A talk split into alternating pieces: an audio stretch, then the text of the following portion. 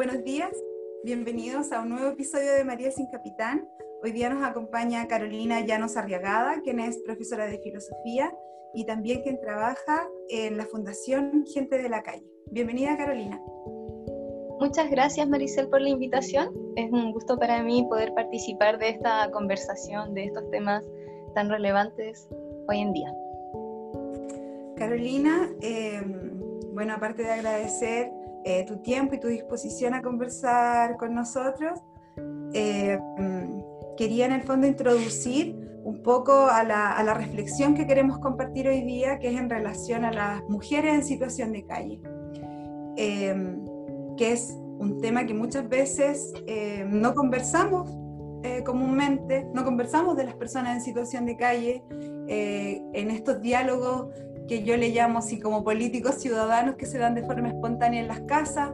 A veces nos faltan algunos interactores, nos faltan algunos eh, elementos que son olvidados, inclusive por nosotros mismos como las personas en situación de calle. Y en esa línea, las mujeres en situación de calle.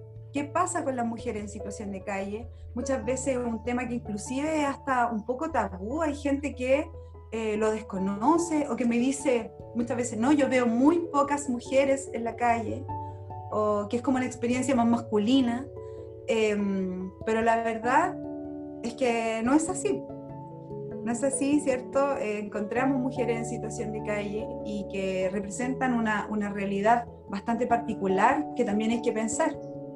Entonces, en ese sentido, estoy muy agradecida de que tú hayas accedido a poder conversar eh, conmigo en esta instancia. Y no sé qué te parece si conversamos con la primera pregunta o tú quieres agregar algo más antes. No, me parece que tenemos que comenzar de inmediato con el asunto.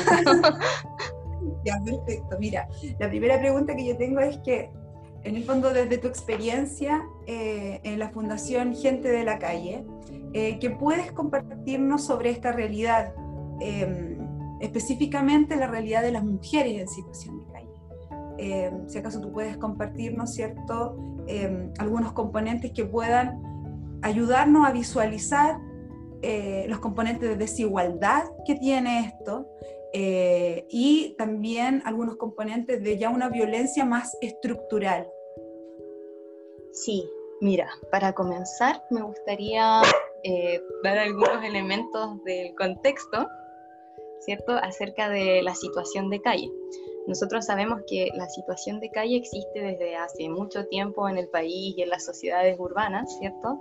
Principalmente, pero en el caso de Chile es una problemática o un tema social que comienza a aparecer de una manera súper reciente como tal. ¿Ya? Y los ejemplos que yo siempre voy poniendo de esto es que, por ejemplo, en la literatura de Enrique Lin, o de Alfredo Gómez. Alfredo Gómez, quien escribe una autobiografía de los niños que vivían en el río Mapocho, ¿cierto? En los años 80. Eh, se muestran muchos relatos acerca del, eh, del mendigo, del vagabundo, y esta es la primera aproximación con los que ellos comienzan a aparecer en la sociedad recién en el año 2005, posteriormente en el 2011, se hacen catastros que intentan abordar la problemática de la situación de calle como tal, donde se habla de personas en situación de calle con la finalidad de, primero, mostrar que ellos son sujetos, ¿cierto? Que están padeciendo una situación que es contextual. O sea, la situación de calle no es algo natural, sino que es efecto de una determinada organización social por lo tanto, es un momento de sus vidas en el que ellos se encuentran en calle y pueden salir de ella. Entonces, eh, recién en el año 2000 podemos decir que se empiezan a visibilizar como tales, se empieza a crear la primera política nacional calle. Y recién ahí, o sea, muy recientemente, se empiezan a visibilizar como sujetos que ya no son mendigos, vagabundos o ladrones, ¿cierto? Porque también hay muchos prejuicios operando ahí y se les empieza a dar como un poco de dignidad en el trato. Ahora bien, nosotros desde la Fundación Gente de la Calle es una institución una ONG, ¿cierto?, que lleva trabajando ya 25 años en la problemática. Entonces ellos han avanzado mucho en el conocimiento y en el abordaje de la situación de calle y llegan a, conclusiones súper significativas como por ejemplo que la situación de calle es multicausal, que sí o sí responde a un problema estructural, que no se puede responsabilizar a los sujetos de vivir en calle, puesto que estamos en una sociedad capitalista extremada en el neoliberalismo que tiende a individualizar los problemas que pueden ser problemas colectivos, ¿cierto? Y en medio de todas estas dificultades es que la Fundación Gente de la Calle comienza a visibilizar las particularidades de lo que significa vivir en calle.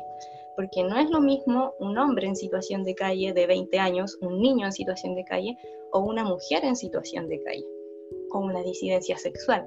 Entonces, la vida en calle reporta un sinnúmero de, complejidades que deben ser vistas, deben ser consideradas y analizadas, porque esa es la forma que tenemos de entender lo que está pasando y de poder contribuir de alguna manera al abordaje de esta situación. En ese sentido es que ahí empiezan a aparecer cosas interesantes, como por ejemplo que la población de mujeres en situación de calle, como tú bien decías, es mucho menor, ¿cierto? generalmente representa el 10% de la población. Y eso, ese dato nosotros lo sabemos porque la forma de medición de la situación de calle, que es el registro social calle, reporta esos datos, pero también porque, por ejemplo, la Fundación realiza ferias de servicios sociales a la cual acuden 100 personas o 200 personas y coincidentemente siempre es el 10 o el 15% de los asistentes que son mujeres. Entonces yo creo que ese es un punto importante porque se va construyendo el imaginario de que la persona en situación de calle es un hombre en situación de calle. Y ese imaginario invisibiliza la vida de las mujeres y disidencias sexuales que también se encuentran en situación de calle en el mismo contexto, pero con problemas sumamente diferenciados. Claro que sí. Eh, mira, desde, desde esa experiencia que tú tienes en esta fundación, eh, porque tú también eres eh, profesora de filosofía. Entonces, desde esa experiencia, ¿qué reflexiones te resultan a ti desde, desde tu quehacer como profesora y desde tu quehacer filosófico también en torno a esta experiencia que tú has vivido en esta fundación?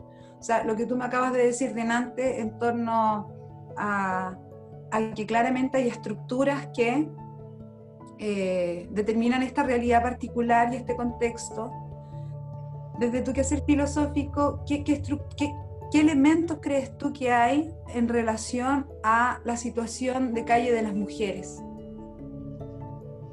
Sí, esa pregunta me gusta mucho porque creo que el componente de responder no solo desde una política pública o desde el trabajo social que se realiza, sino que también agregando el componente filosófico, enriquece mucho la reflexión y, lo que te pueda responder. Si bien nosotros entendemos que hay un, entramado estructural que en el fondo va contribuyendo a que la situación de calle se reproduzca o se mantenga, eh, también eh, reconocemos que hay causas que son personales o propias de la biografía de las mujeres. Y esto es súper interesante porque uno dice, ¿cuáles son las principales causas para estar en situación de calle? Bueno, la pérdida del empleo, el alcoholismo, pero en el caso de las mujeres aparece la violencia doméstica. Entonces, y, y, las historias eh, de sufrimientos familiares, ¿ya? de violencia intrafamiliar, o sea, y ahí es donde nosotros nos damos cuenta que la mujer se enfrenta a una multiplicidad de violencias donde está mucho más expuesta que el hombre cuando se encuentra en situación de calle. Entonces, claramente reconocemos que hay un componente estructural que tiene que ver con la organización económica de la sociedad y que tiene que ver, por ejemplo, ahora que estamos hablando mucho del debate constitucional, con la no garantía de ciertos derechos, porque muchas veces una enfermedad catastrófica te puede dejar en situación de calle. una irregularidad en tu trabajo, el no tener contrato, la pérdida bruta de él también puede contribuir a que estés en situación de calle. El caso de los migrantes aún es mucho más complejo porque la regularización es un proceso lento y al no tener un RUT les cuesta conseguir trabajo y al no conseguir trabajo les cuesta pagar un arriendo y así se van generando un círculo vicioso, podríamos decir, de situaciones que van contribuyendo a que las personas que tienen menos recursos, sean materiales, sean redes, puedan encontrarse fácilmente en situación de calle. En el caso de las mujeres, están operando todos estos elementos, pero además está operando una violencia estructural de carácter simbólica, epistémica, ¿cierto? Doméstica, y ellas son mucho, mucho más discriminadas que los hombres en situación de calle. Nosotros lo vemos, por ejemplo, en el hecho de que a las mujeres en situación de calle y tus hijos es una pregunta súper recurrente. ¿Y qué pasa con tus hijos? ¿Dónde están tus hijos? ¿Quién los cuida? Y esa pregunta, por ejemplo, no se les hace a hombres en situación de calle que también tienen hijos. Entonces, claro, hay un componente estructural que nosotros también asociamos a las fallas institucionales, porque cuando uno empieza a revisar la historia de las personas que están en situación de calle, uno se encuentra también que muchas veces son niños que estuvieran en el Sename, ¿cierto? O sea, la primera falla institucional es la familia, después el Sename, quizás la educación. No hay una intervención oportuna que provoca que en esta estructura o entramado social la persona eh, llegue a encontrarse en esa situación de calle. En el caso de las mujeres, está muy ligado al componente del trabajo doméstico, de la violencia intrafamiliar y mucha depresión. O sea, la mayoría de las mujeres que tú te encuentras en situación de calle es normal. O sea, yo creo que cualquier persona que no quiere vivir en situación de calle y que esté en situación de calle puede fácilmente encontrarse en estados depresivos, ¿cierto? Pero ahí se vuelve una constante, es mucho más recurrente verlo. Entonces, claro, desde la filosofía hay muchos elementos que uno pudiese abordar, ya no solo desde este componente estructural materializado en la política pública, sino que uno pudiese abstraerse mucho más y decir, bueno, ¿cuáles son eh, los conceptos con que hoy día explicamos eh, la vida en calle de una mujer? Y empieza a aparecer todo el componente patriarcal, empieza a aparecer mm. el componente de cómo ellas se conciben como sujetos ¿cierto? Sujetas y sujetos que no tienen una capacidad de agencia, de actuación. Entonces es sumamente complejo el abordaje y, lo que se necesita para entrar en la, en la, temática. Claro, hay varias cosas que, que me llaman profundamente la atención de, de, lo que tú me cuentas, como, claro, este porcentaje menor de mujeres eh, que viven en situación de calle es paradójico compararlo con otro fenómeno estructural que es la feminización de la pobreza. Exacto. O sea, la mayor cantidad de, población pobre en el mundo corresponde a mujeres eh, y niñas también. Entonces, en ese sentido, em, me parece paradójico, ¿cierto?, que un menor número de mujeres sea la que esté en situación de calle, aun cuando haya todo un sistema, una estructura que, eh, que permita eh, que en el fondo las personas lleguen a la situación de calle o a este contexto en algún momento de su vida. Ese comentario lo quería hacer porque de verdad, independiente de, de la depresión, habla de una resistencia igual a, a un contexto eh, que claramente no, no, no responsabiliza a los sujetos en las que están, sino que, como he rescatado en otros podcasts, existe a lo mejor, tal vez, esto es solo una, una hipótesis que me gusta mucho pensar, existe algo en las mujeres, algún bagaje ético, algún, algo que, que les ha permitido resistir frente a muchas estructuras que la violentan constantemente. Si yo quería igual, pensando todo lo que tú me acabas de decir, comentarlo y compartirlo, sin hablar de que unos son mejores y peores, claramente, sino que de repente cuando uno dice, oye, cómo podemos construir una sociedad nueva, cómo podemos transformar, yo creo que mirando a aquellos interactores que han sido invisibilizados por el sistema patriarcal, no solo las mujeres, también las personas racializadas, también las personas ¿cierto? de disidentes sexuales, entonces también las personas en situación de calle, hay, hay los, niños, eh, también las personas que muchas veces se les da la categoría de, de discapacidades o incapacidades creo que el sistema patriarcal se ha definido como un uno y ahora los, los otros, ¿cierto? Que están aquí al margen de esa realidad, tienen mucho que aportar en, esta, en este nuevo pensar una, una humanidad, en este nuevo pensar ciudadano. Entonces, como yo no lo quería dejar pasar y quise decirlo.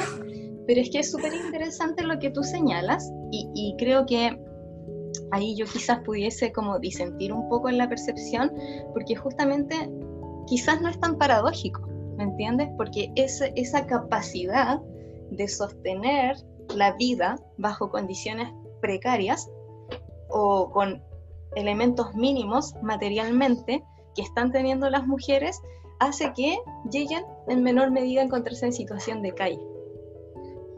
Entonces, claro, pues esa feminización de la pobreza nos está indicando que a lo mejor no son tanto las condiciones materiales las que hacen que la mujer se encuentre en situación de calle, como quizás pudiese ser en el caso del hombre, ¿cierto? Y que, que estas causas o, o elementos están obedeciendo a otro orden de cosas, ¿cierto? Y ahí es donde nosotros vemos, por ejemplo, estuve leyendo mucho a la Nancy Fraser. Eh, Ay, me encanta Nancy Sí, me parece súper interesante el análisis que ella hace, donde ella integra estas causas que son estructurales, ¿cierto? De, de la redistribución que se requiere para reorganizar la sociedad, pero también estas causas que son un poco más de un ámbito cultural. Y eso yo creo que es clave, porque en el caso de las mujeres, los dos elementos se conjugan para provocar, este, provocar y sostener esta situación de injusticia que las puede llegar a mantener viviendo en calle. Pero da la sensación que en el caso del, del hombre o de la figura masculina, este componente pesa mucho el componente estructural, no así tanto el componente más cultural vinculado al reconocimiento porque el hombre posicionado como uno en la sociedad está súper reconocido, ¿cierto? O sea, sabemos que hay muchas discriminaciones que se pueden generar, muchas injusticias, pero además de este componente estructural, en el caso de la mujer pesa mucho este elemento cultural, que nosotros lo vinculamos al patriarcado y a la organización y a la distribución valórica, al estatus que tiene la mujer. Exacto, es un problema de estatus, de cómo se sitúa, cómo se valora un sujeto dentro de esta sociedad patriarcal. Eh, me gusta mucho que ellas nombraban a Fraser, porque ya ahí situamos este tema, que creo que yo que para, para allá va, que es un tema de justicia social, netamente. Completamente la categoría filosófica que le podemos dar a esta temática es, que es un tema tremendo de justicia social. En ese sentido, Fraser también es súper visionaria en, agregar un tercer elemento que es la representatividad. O sea, tenemos problemas de redistribución en, este, en esta situación, en, este mismo segmento de mujeres de situación de calle. También un problema de reconocimiento cultural, pero también una falta de representatividad total. Y en ese sentido, eh, creo que el movimiento feminista, porque no lo va a hacer otro movimiento, eh, tiene que contemplar, ¿cierto? Eh, también a las mujeres de situación de calle en este, en este impulso político y ciudadano, en esta demanda ciudadana eh, de, de, construir mejores formas de vida, las mujeres en situación de calle no pueden absolutamente, o sea, yo creo que no, que tiene que quedar ninguna fuera, pero es importante que vayamos visibilizándolas nosotras, haciendo este ejercicio de representatividad política para situarlas en el discurso, porque si nosotros no lo hacemos, no van a estar. O sea, yo no me imagino en estos momentos eh, que un círculo de varones vaya a decir, oye, tenemos un problema súper grave de justicia social que es la mujer en situación de calle. No me lo imagino. Me imagino que vamos a ser nosotras las que vamos a poner este tema en el tapete. Supongamos, ¿cierto?, la construcción de una nueva Carta Magna aquí en, en, Chile, aunque yo creo que este, este problema, y yo creo que lo, lo creemos también las dos, es un problema estructural y global, ¿cierto? Ya traspasa las barreras de los territorios, traspasa la barrera de los estados, por lo tanto se vuelve eh, una demanda ya más transnacional, más globalizada, que también lo dice Fraser. Entonces las soluciones no parten por la construcción política de, un territorio, sino que ya se vuelve eh, un, problema mundial. Y el problema es que no existen eh, instituciones o estructuras políticas que puedan representar las voces mundiales de las mujeres en situación de calle, para que lo situemos en lo que estamos conversando. Entonces, todo un. Sí, yo creo que es demasiado, de verdad demasiado importante eh, y valioso mirarlo desde esta perspectiva también, porque nosotros, claro, eh, eh, parece que es, mucho más claro entender por qué es un problema estructural, pero es muy importante agregar también el tema de la representatividad. Y, y ahí quiero hacer hincapié en un tema que es que, claro, un fenómeno que yo observo mucho en la situación de calle y específicamente en las mujeres, ¿cierto? Tienen, pareciera que no hay instituciones que las están representando y ahí uno dice, bueno, es importante que se representen ellas mismas también, ¿cierto? No, no esta, esta disputa feminista de que yo no quiero que otro me represente porque yo tengo que tener mi capacidad de agencia, de poder actuar y representarme a mí misma. Y ahí se nos abre un problema súper interesante que yo creo que la filosofía también tiene mucha potencialidad para abordar. Y es que justamente las mujeres en situación de calle son un grupo mucho más resistente tanto a la intervención como a la organización o procesos de politización que uno pudiese esperar. Y esto pasa por dos cosas. Primero, en Chile, el colectivo de personas en situación de calle, yo no sé si es un colectivo, ¿cierto? Pareciera que ellos no se autoorganizan.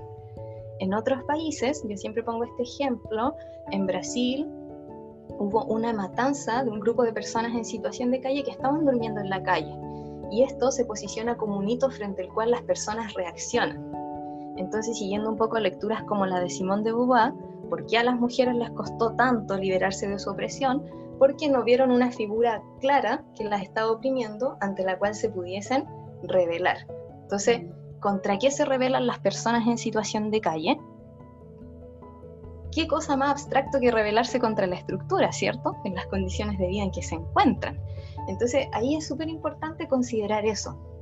Y eso también yo lo leo desde que en Chile, de la década de los 40, los 50, hubo una lucha por la vivienda, súper organizada, que hacía tomas de sitio y que hoy en día ha evolucionado y es capaz de presentar proyectos para subsidios de viviendas colectivas. El problema es la habitabilidad, pero las personas en situación de calle también tienen el problema de habitabilidad. ¿Por qué no logran organizarse colectivamente?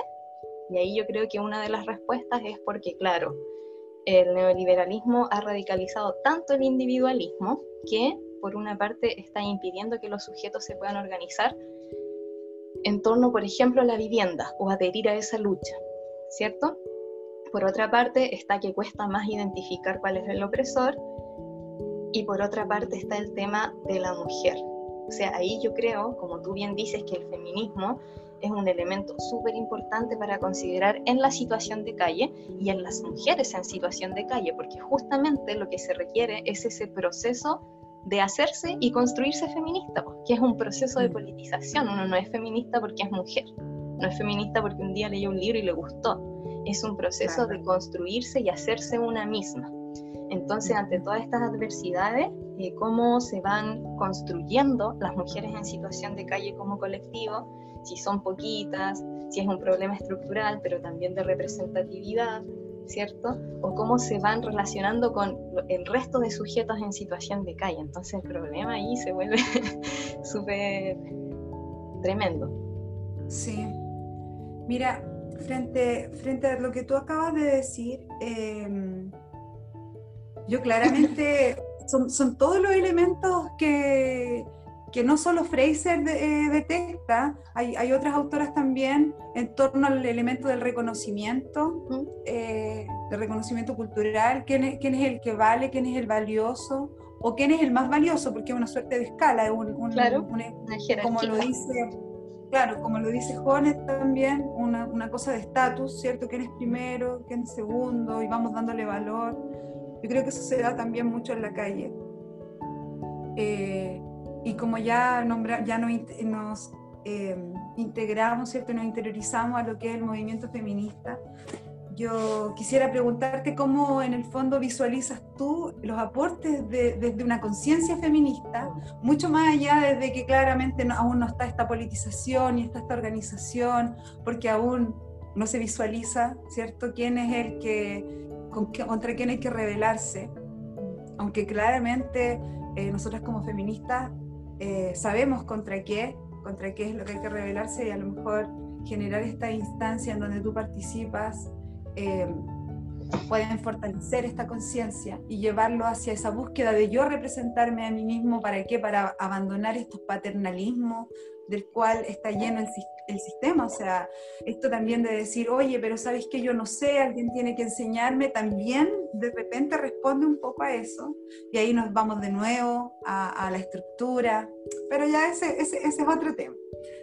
Sin embargo, ¿cómo crees tú que el feminismo ha ayudado a comprender cómo también ha ayudado a categorizar este fenómeno de mujer en situación de calle, ¿cierto? A comprenderlo como una situación muy particular y totalmente distinta, aun cuando las mujeres puedan compartir algunos elementos, ¿cierto? Con eh, los hombres en situación de calle y también inclusive con, con las niñas, ¿cierto? Hay elementos que se comparten, pero ¿qué cosa eh, desde el feminismo a ti te ha permitido decir, oye, mira, esto es en el fondo eh, una realidad muy particular?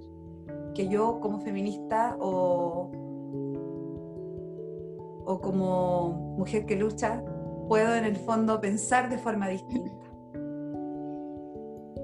Es, esa pregunta creo que tiene muchas posibilidades de abordaje, ¿cierto? Lo primero que a mí me gustaría decir es que considero que el feminismo es un camino o una forma de actuar y de desenvolverse en el mundo.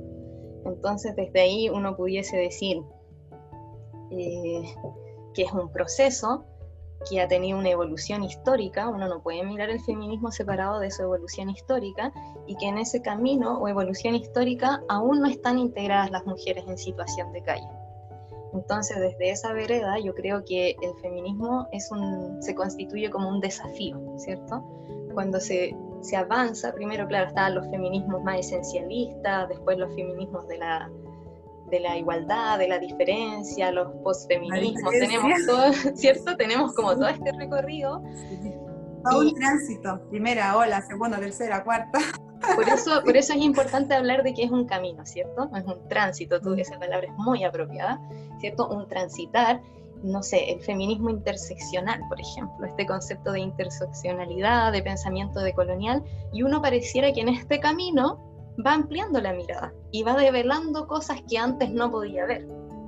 ¿Cierto? Entonces, en ese sentido, me parece que una tarea y un desafío importante para el feminismo es que vuelque la mirada a las mujeres en situación de calle, puesto que en relación a lo que estaba mencionando antes, si ellas llegan a politizarse, va a ser un proceso arduo, complejo y difícil.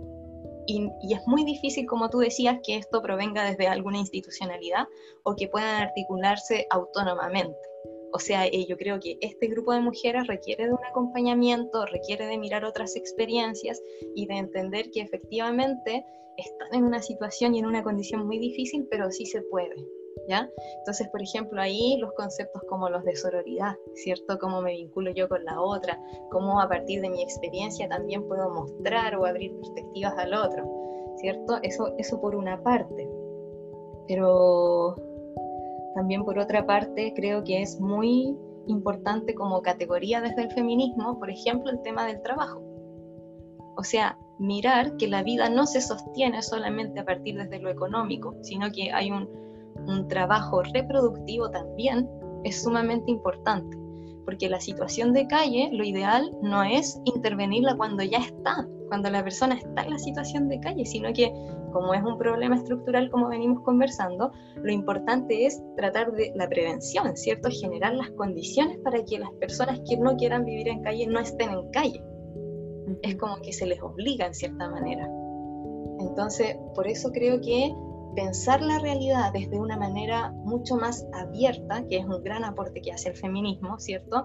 Integrando todas las diversidades, las complejidades y las particularidades, eh, es un elemento que a mí me parece fundamental. Y como te decía, lo veo en esta forma de visibilizar el trabajo doméstico y yo creo que no sé, cuando yo tenía 10 años, esto ni siquiera era un tema, ha cambiado muy vertiginosamente en la sociedad o poner sobre la mesa este cruce entre clase, raza, sexo, género, ¿cierto?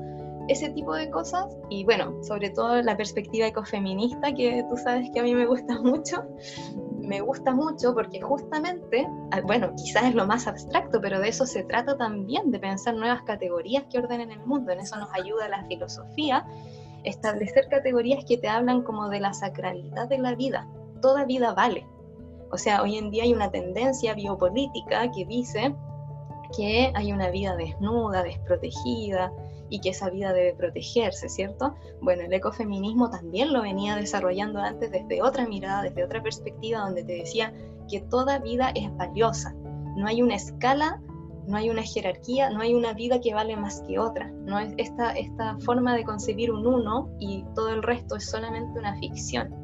Entonces yo creo que el feminismo en su proceso de empoderamiento también contribuye a develar esas ficciones que están organizando la base de nuestra sociedad. Entonces ahí todas estas categorías las encuentro sumamente valiosas. Mira, y desde ahí mismo, ¿qué, ¿qué, propuestas? Porque uno a veces, claro, a mí me gusta mucho también generar propuestas de transformación social y en ese sentido el feminismo nos permite pensar otras formas de vida eh, en el anhelo, ¿cierto?, de que podemos vivir de otra forma. Nosotras yo creo que sabemos que eso se puede hacer, pero ¿cuáles son en el fondo eh, propuestas y desafíos que visualizas eh, tú en esta realidad de las mujeres en situación de calle principalmente? ¿Cómo, cierto, podemos visualizarlas por una parte, por otra, no peyorizar la vida de la mujer en situación de calle, eh, de ninguna persona en situación de calle, pero yo me, voy, me enfoco principalmente a esta experiencia. ¿Cómo no nos peyorizamos? Porque inclusive desde la palabra también, muchas veces, ¿cierto? Se va peyorizando ciertas formas de vida. Esta forma de vida es válida, esta no, ¿cierto? Estas personas están aquí en, esta situación porque... Eh, muchas veces hay frases que dicen eso, porque se lo buscaron, porque consumían alcohol, porque, porque hay todo un estereotipo en relación a, a, las personas en situación de calle. Entonces, claro, tú antes me hablabas de la sororidad, eh, sin embargo, la sororidad es entre nosotras, cómo eso lo llevamos, ¿cierto? Lo colectivizamos a una conciencia más amplia, entonces el desafío es como bien, bien, bien grande. Entonces yo desde ahí te pregunto del trabajo de la fundación principalmente, ¿cuáles serían como las propuestas frente a estos desafíos que se presentan? Mm. Si yo tuviese la facultad de intervenir, así como eh, me gusta mucho cuando, por ejemplo, la Virginia Despentes en la teoría King Kong finaliza el libro diciendo hay que demolerlo todo y empezar de nuevo. O sea, soñando eso sería un muy buen comienzo, ¿cierto? Un comienzo que fuese más inclusivo con todos, pero sabemos que no es tan viable o factible en el mundo que estamos viviendo hoy en día. Entonces ahí yo creo que el feminismo también aporta diversas entradas. Por ejemplo, cuando la Judith Butler dice que uno debiese incorporar la categoría de precariedad o precarización de la vida como un eje político que permita darse cuenta que efectivamente hay una jerarquización, unas vidas que valen más que otras, las vidas que pueden ser lloradas y las que no pueden ser lloradas, y cómo debemos subvertir o revertir esa situación.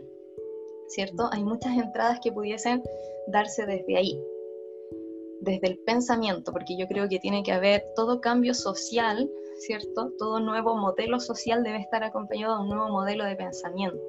Y creo que el modelo de pensamiento es justamente lo más difícil de revertir Ahora bien, si nosotros vamos a, cuestiones que son mucho más concretas, por ejemplo, en la Fundación Gente de la Calle se trabaja, se busca promover el discurso por la erradicación de la situación de calle. Hay instituciones que dicen que se debe superar la pobreza, superar la erradicación de calle. Pero eso tiene una carga epistémica que es un poco compleja, ¿cierto? Porque tú como persona debes superarlo.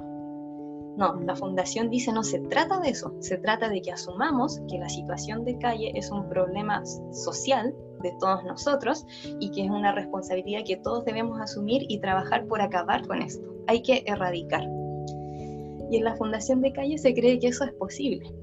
Ya cuando uno hace el ejercicio de contar, por ejemplo, cuántas personas hay y distribuirlas por municipio, uno dice, claro, si se hace un esfuerzo, quizás se puede apoyar y se puede conseguir. ¿Ya? pero eso todavía es algo que, es un poco lejano, que no va a ocurrir en el corto plazo. Entonces, a partir de todos los aprendizajes que yo he podido tener, tanto de las dificultades de vivir como mujer en situación de calle, así como también desde el feminismo, creo que un primer paso siempre tiene que ver con el, volverse un sujeto político, ¿cierto? La participación ciudadana, que estas mujeres que están en situación de calle, por una parte, promover que sean vistas, que ya no sean más invisibles, y ahí el feminismo puede contribuir mucho, pero por otra parte, promover que ellas se apropien de sus vidas, ¿ya? Se construyan, se empiecen a, construir de manera diferente y ahí también pueden tomar referentes del feminismo para este proceso de politización que les permita entender que ellas son sujetas de derechos y por lo tanto este problema social estructural las, las posiciona a ellas como un sujeto de derecho donde ellas pueden exigir cosas también. Si necesitan ayuda para salir de la situación de calle, pueden exigirla, pueden movilizarse. Entonces, claro, el horizonte más amplio es un cambio un nuevo mundo, ¿cierto? Que nos permita construir valoraciones distintas, que nos permita escapar eh, de este patriarcado, de los sistemas heteronormativos, ¿cierto? Pero también que esto tenga su equivalencia en las acciones eh, sociales mediante la elaboración de políticas públicas que, que, contribuyan a la erradicación de la situación de calle, también a la prevención. Si nosotros tuviésemos eh, no sé, pues pensemos en el Ministerio de la Mujer, si se diseñaran programas que abordaran la violencia doméstica, sería una medida preventiva que ayudaría a que posiblemente eh, el número de mujeres en calle disminuya. Entonces, también eso, ¿por qué esperar? ¿Cierto? Hay que actuar ahora. Hay que actuar, claro. En ese sentido, eh, la demanda ciudadana tiene que incluir a todos aquellos que han quedado eh, relegados, invisibilizados en categorías menores de reconocimiento. Eh, entonces yo también, delante un poco a eso, iba reflexionando cuando te comentaba que en el caso de que no estuviese este, esta representatividad dentro del grupo, hubiese, ¿cierto?, eh, dentro del movimiento, del movimiento social, que también Fraser lo, muestra, un movimiento social del cual, del cual se pueden extraer muchos componentes políticos hacia nuevas agencias ciudadanas. Entonces, desde ahí, apropiarse de esta representatividad, no porque yo tenga que representar a otros, sino que porque el movimiento feminista tiene que mirar mucho más allá de este 1% en el cual, o sea, de este 99% que ella habla, en el cual se ha, se ha, en el fondo conjugado la mayoría del pensamiento comenzar, ¿cierto?, a generar esta ciudadanía, no solo para aquellos que, que en el fondo se podría decir están, sino que para, para todos. O sea, la, ciudadanía es un ejercicio independiente de si yo vote o no vote, en donde nosotros y, todos nos configuramos y establecemos ciertas normas para el buen vivir. En ese sentido, aquellos que no estén por cualquier situación, igual deben estar contemplados y tienen que, tienen que estar en la misma equidad para que, eh, y en el fondo eso, donde uno lo puede ver en las instituciones. En estos momentos todos no tenemos el mismo eh, libre acceso a la institución por una serie de entramados estructurales que son muy violentos y uno de esos ejemplos son las personas en situación de calle. Tenemos que visualizar cómo esos cuerpos inclusive se mueven dentro de las instituciones, ¿cierto? donde muchas veces las puertas son cerradas, o sea, ese cuerpo ni siquiera entra a la institución, o sea, partiendo desde ahí. Y, me parece que eh, las propuestas que, que, tú nos, eh, nos compartiste son sumamente valiosas eh, yo te agradezco mucho el, tiempo que, tú te diste, ¿cierto?, para respondernos, para eh, compartir y colectivizar estas reflexiones que tú haces desde tu experiencia y también como profesora de filosofía, que yo sé que tú eres. Eh, me gusta mucho que hayas revalorizado y que hayas compartido esta necesidad de pensar la vida, porque es un ejercicio que todos como seres humanos podemos hacer, y de decir, oye, lo que hay que hacer es volver a pensarnos eh, y cómo volver a, para poder construir hay que volver a pensarnos, hay que volver a decir, oye, em, yo veo esta falla, ¿cierto? Y dejar que mi mente fluya y, ver y escribir y anotarlo y comentarlo y conversarlo. En el encuentro con el otro me puedo dar cuenta que a lo mejor no tengo tanta razón o que hay algunas cositas que se me olvidaron y empezar a colectivizar este ejercicio filosófico que podemos realizar todos. Así que yo en ese sentido te lo agradezco mucho. Sí, mira, en, ese, en esa misma línea que tú estás comentando, a mí me parece que una de las contribuciones que nosotros como profesores podemos hacer se inscribe netamente en, el visibilizar, ¿cierto?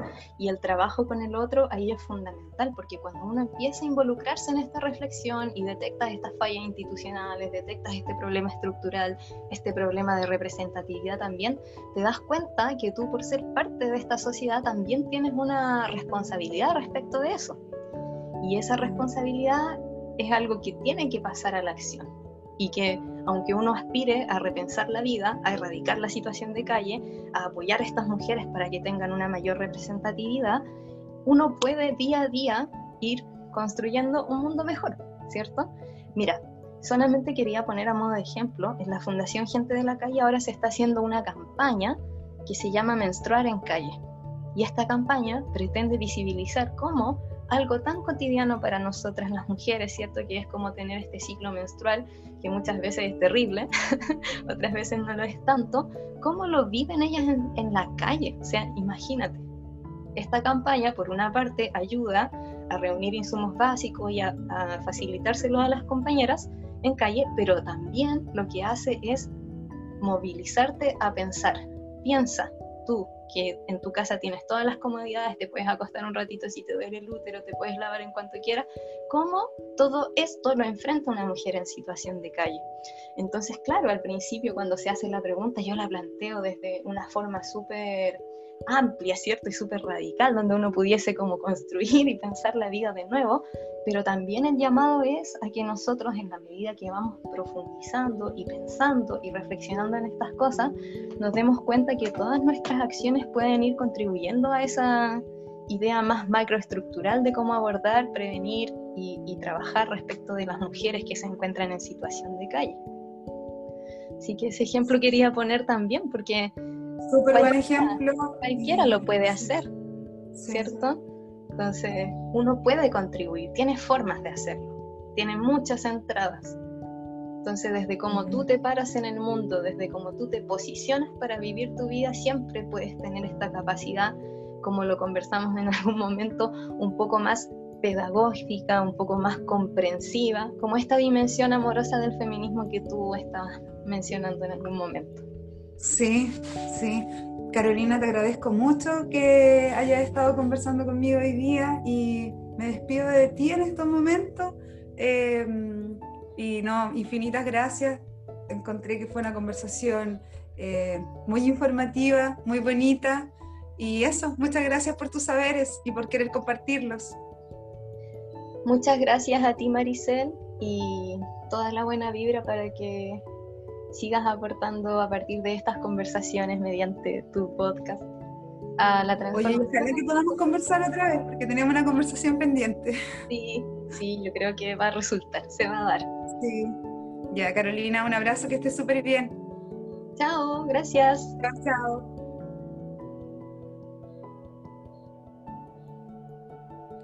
Carolina, ¿está...